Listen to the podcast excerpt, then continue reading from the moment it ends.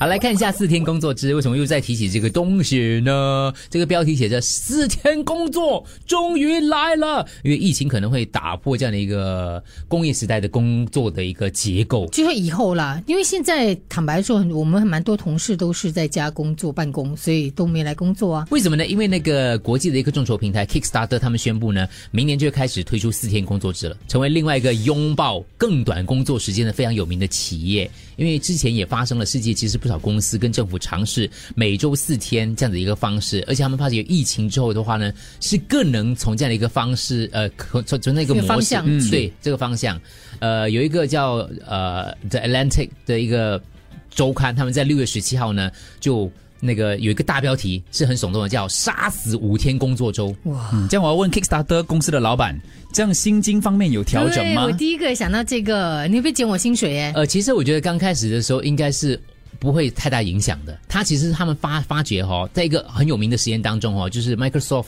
的日本分公司，他们在二零一九年做了一个调查，就是有超过让 两千两百名的工人呢，在工资不变的情况下，周五不用上班，一周工作四天。二零一九年，结果发现生产力提高了百分之四十，我相信，用电量下降了百分之二十五。嗯，当然啦，在研究，因为他在实验嘛，我在我在做这个研究。不，肯定不会这样讲了。搞不好他们是一种呃所谓的盲测嘞。没有我，可是我跟他们讲这样子，你讲这个用电量是真的，因为少了来公司用电呐、你就在家里办公都是用你家电嘛。其实更短的工作周可以帮助解决一些失业问题、工作问题，然后高碳排放的问题，可以改善工人的福利，提高生产力，还有心理方面也是啊。啊，额外额外的自由时间的话，可以让他们心里更舒服，然后更宽裕、更平均的分配照顾孩子、分担家务这样子嘛，不对对，而且你看，平时如果父母有孩子要送到那个托儿所的，可以减少这方面的费用啊。对可是因为讲说，二零一九年做了测试啊，为什么不推广呢？哦，那个是二零一九年，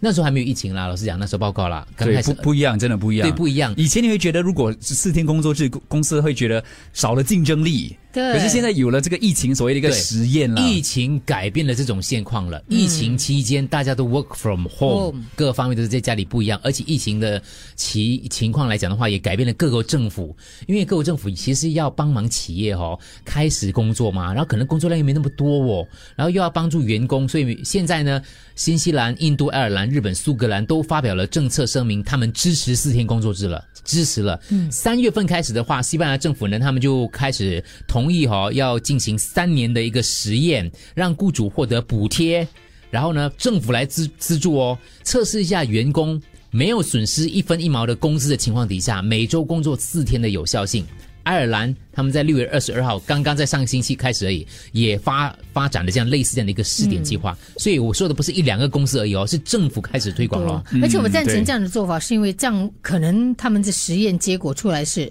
双赢。对，对，反而效率更高，所以我们要改变这个观念，说哦，你四天，哦因为你想要偷懒什么的，是有可能我的工作效率更高啊。其实缩短这个所谓的工作制到四天哦，不是现在才有的，一百年前就开始想了。大家了解，现在已经不同的国家已经刚刚开始实施推广这个东西了。其实认真想一下，我们公司其实真的是有，可能我们前线主持人没有办法啦，对了，坦白说了，但是其实我们也可以配合他们的，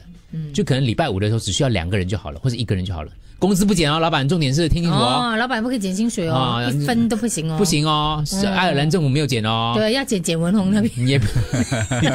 补贴我们这对边。对，补贴我们兼职要减是吧？全职就不用减是吧？也是有道理哦。完蛋了，我刚签了合约，可以再推翻吗？再签过。